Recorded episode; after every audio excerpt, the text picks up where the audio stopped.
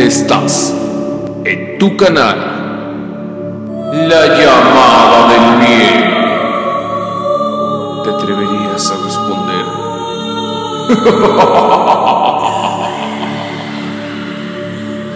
Aquí te vamos a contar sobre leyendas, historias, relatos o sucesos que marcaron con sangre y miedo la vida de algunas personas.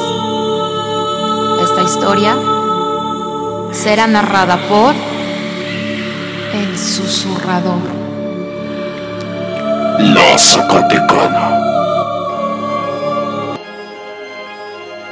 Algunos lugares mantienen una atmósfera densa y pesada y guardan entre sus paredes un gran cúmulo de secretos, voces y recuerdos que claman venganza. Este es el caso del inmueble ubicado en el número 6 de la antigua calle de la Flor Alta. Hoy, calle Independencia número 59, en el centro de la ciudad de Querétaro, mejor conocido como la Casa de la Zacatecana. Casona construida en el siglo XVII, en donde se dice ocurrieron atroces crímenes en nombre de la pasión y la avaricia. El título que se le adjudicó a esta propiedad se debe al origen de la protagonista de esta historia, una mujer procedente del estado de Zacatecas que junto con su esposo llegaron a vivir a Querétaro, donde veían un futuro prometedor debido al gran auge de las actividades mineras de la región. El lugar mantenía los aires de una provincia tranquila y ante los ojos de la sociedad de aquella época, la pareja llevaba una vida opulenta y llena de felicidad. Se les veía caminar plácidamente por las calles del centro de Querétaro como cualquier pareja que goza de las mieles del amor.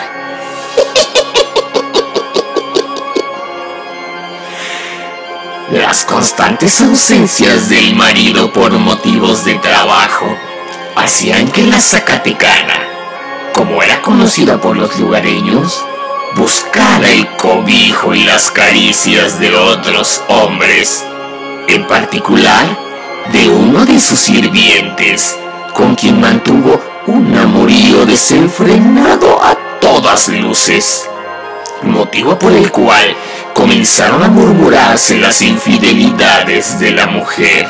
Al fin, pueblo chico, infierno grande. Corría el año de 1859.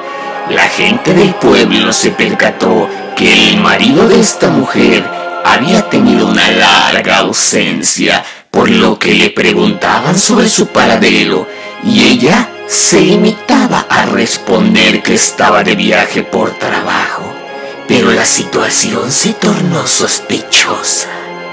Y es que la malvada mujer, cansada de las ausencias de su marido y de las habladurías de la gente, llena de avaricia, mandó a su sirviente, quien también era su amante, a matar a su marido. Por eso es que no se le veía por el pueblo.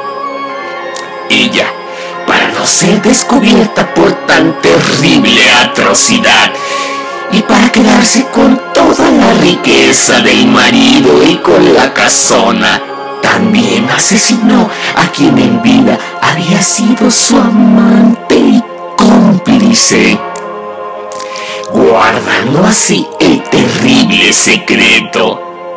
Ambos fueron enterrados en las caballerizas de la casa. La vida de la Zacatecana tendría un trágico final, pues fue asesinada a puñaladas en sus aposentos y su cuerpo sin vida fue arrojado a una de las calles aledañas del centro de Querétaro.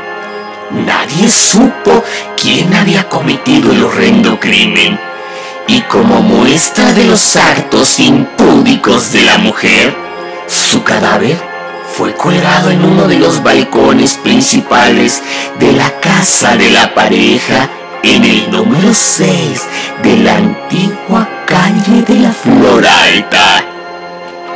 En la actualidad, la antigua casa de la Zacatecana es un museo y los habitantes de la ciudad cuentan que el alma en pena de la doliente mujer vaga por las calles del centro de Querétaro y si visitas el museo podrás sentir que ella aún te está mirando.